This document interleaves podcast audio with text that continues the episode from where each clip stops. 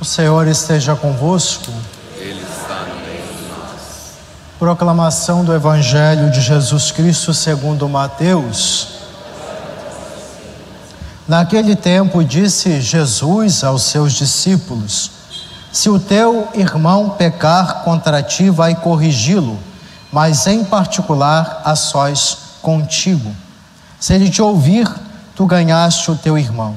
Se ele não te ouvir, toma contigo mais uma ou duas pessoas, para que toda a questão seja decidida sob a palavra de duas ou três testemunhas. Se ele não vos der ouvido, dize-o à igreja. Se nem mesmo a igreja lhe ouvir, se tra seja tratado como se fosse um pagão ou um pecador público. Em verdade vos digo: tudo que ligardes na terra será ligado no, no céu, e tudo que desligardes na terra será desligado no céu. De novo eu vos digo: se dois de vós estiverem de acordo na terra, sobre qualquer coisa que quiserem pedir, isto vos será concedido, pois meu Pai que está nos céus. Pois onde dois ou três estiverem reunidos em meu nome, eu estou ali no meio deles. Palavra da salvação.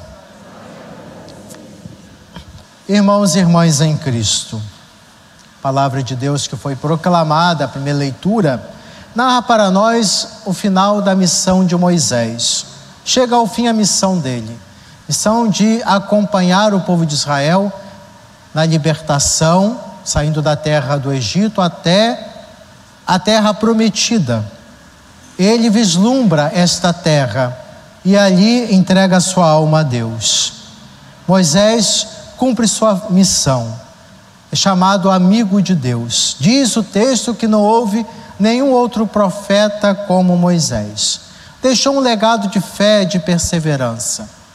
E no momento oportuno, segundo os desígnios de Deus, ele confiou a outro a missão, a Josué, impôs as mãos sobre ele. Até hoje, na igreja, se passa de geração em geração a missão ministerial pela imposição das mãos. Sacerdotes, bispos, diáconos, tem imposição nas mãos do batismo para significar essa, esse comprometimento com o legado que se é deixado de missão, evangelização, serviço à comunidade. Porque nós não somos insubstituíveis. Nós temos uma missão, uma responsabilidade que nos é dada pelo Senhor um certo período. Depois outros, a outros serão confiadas essa missão. Saber também lidar com esse tempo, no dado momento, passar para o outro a responsabilidade, o trabalho, a dedicação. Tem algumas pessoas não sabem lidar muito bem com isso, têm dificuldades, é, acham que a, a, através do ofício são reconhecidos e valorizados. Não, você é reconhecido e valorizado pelo que é pelo seu dom que dado por Deus, a missão, o ofício, a atividade é para um certo tempo. É assim a vida, a nossa vida, nossa missão. Outros darão continuidade. Eu acho muito bonita aquela imagem do atletismo recentemente às Olimpíadas, do passar o bastão na corrida. Saber, devemos ter essa maturidade. Chegou o meu tempo, cumpri minha missão, terminei minha carreira, outros continuarão. Isso é sinal de maturidade, não de apego. Às vezes as pessoas ficam aferradas, agarradas demais a certas funções e atividades, não conseguem mais cumprir as suas tarefas e nem permitem com que outros o façam. Preciso ter esse discernimento, essa sabedoria. Moisés teve, confiou a, Moisés, a, a, a Josué ainda jovem, a tarefa, porque a vontade, foi a vontade de Deus, de introduzir o povo de Israel na terra prometida. Não podemos fazer tudo, outros o farão. Assim é a dinâmica, né, a vida da sociedade. Como até a própria palavra de Deus diz: um semeia, outro planta, outro faz crescer, outro vai colher na vida da igreja e da sociedade. Devemos ter essa, esse discernimento. Já no Evangelho, fala da missão na comunidade, a missão de acolher, de corrigir, que não é fácil, por meio de procedimentos maduros e sensatos, a missão de evitar conflitos com palavras serenas, adequadas, apropriadas, para ajudar o outro que está num caminho tortuoso, que precisa, precisa é, ter a presença de um amigo, de uma pessoa próxima, alguém que queira ajudá-lo para reavaliar suas atitudes e posições. Tem essa missão de evitar conflitos que se avolumam, lidar com pessoas causadoras de conflitos e erros. Na sociedade, cabe bem a função do jurista, do advogado, de arbitragem, tem esse aspecto importante. Conciliador, não tem aqueles momentos de conciliação? Como é bonito ver isso na sociedade, aqueles que fazem essa arbitragem e ajudam no crescimento da pessoa e da sociedade. Porque é bom a gente sempre destacar no aspecto da jurídico, da, da aplicabilidade da justiça, que é preciso valorizar muito a justiça restaurativa, não somente punitiva. A restaurativa é dar oportunidade ao réu, suposto réu, quem está causando situações problemáticas na sociedade, dele mesmo reavaliar sua vida, ser restaurado suas atitudes, de modo a contribuir para o bem da sociedade. É uma grande tarefa a justiça restaurativa, não simplesmente punitiva. Valores humanos, a dignidade do ser humano, sempre destacando. Não simplesmente dizer este causador de um mal-estar na sociedade é um problema, tem que ser eliminado. Não, nossos valores cristãos falam na capacidade, na possibilidade da mudança, na, acreditamos na transformação da pessoa para melhor. Dar essa oportunidade. Formação, educação, valores que são importantes. Talvez não tenha tido aquela oportunidade, evidentemente, todos nós somos responsáveis pelas nossas ações tem a capacidade de auto, autodeterminação humana. Não é simplesmente serem, ah, eu vivo num ambiente que não ajuda no meu progresso, meu desenvolvimento. É verdade. Preciso melhorar muito a sociedade brasileira.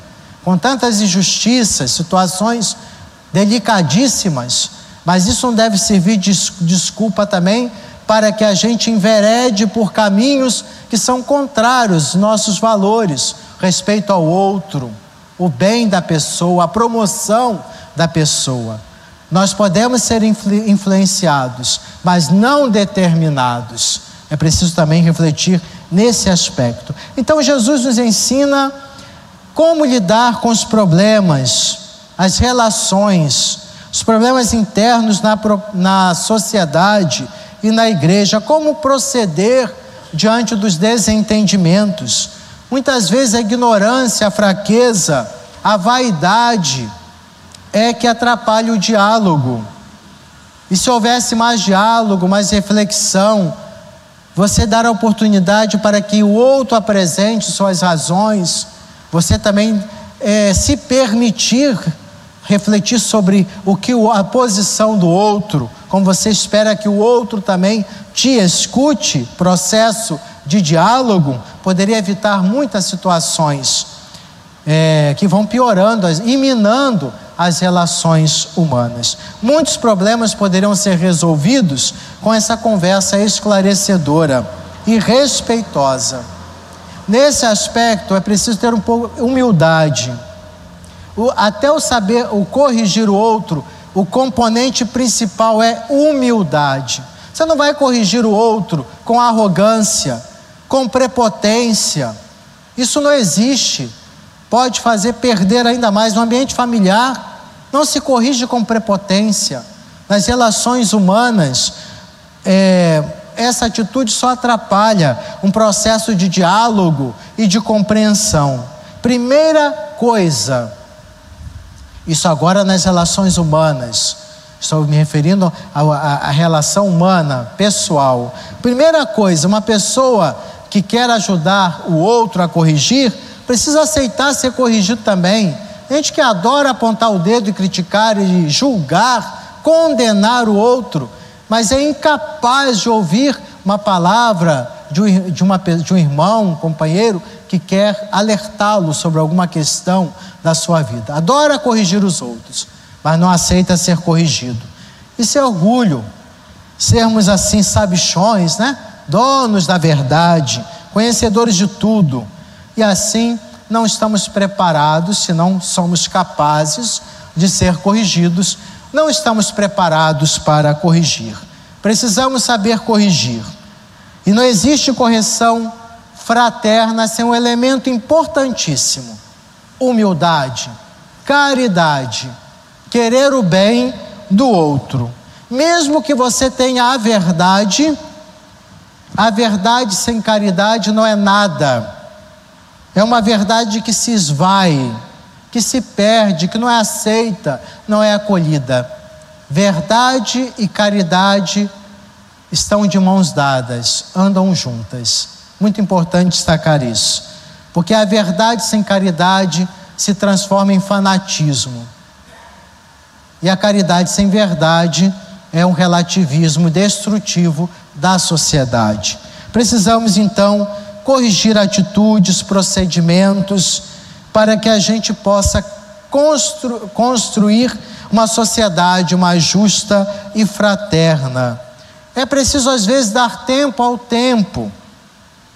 Às vezes, o nosso irmão não está preparado, precisa dar um tempo para ele assimilar, paciência, prudência, bom senso. Está faltando muito na nossa sociedade faltando muito bom senso. E está superabundando a questão da, da agressividade verbal, do fanatismo ideológico, posições engessadas de um lado e de outro, causando um grande mal na sociedade. Reflitamos nesse aspecto. Tantos desgastes desnecessários dentro da família, da comunidade humana, da vida eclesial.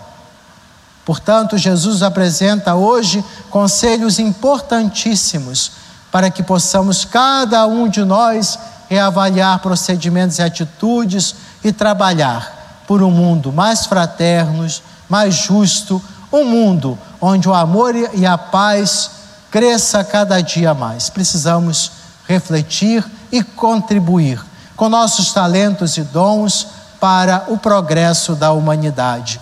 Esse progresso que não é simplesmente material, mas é todo um progresso que envolve a vida, a dignidade do ser humano em todos os seus aspectos.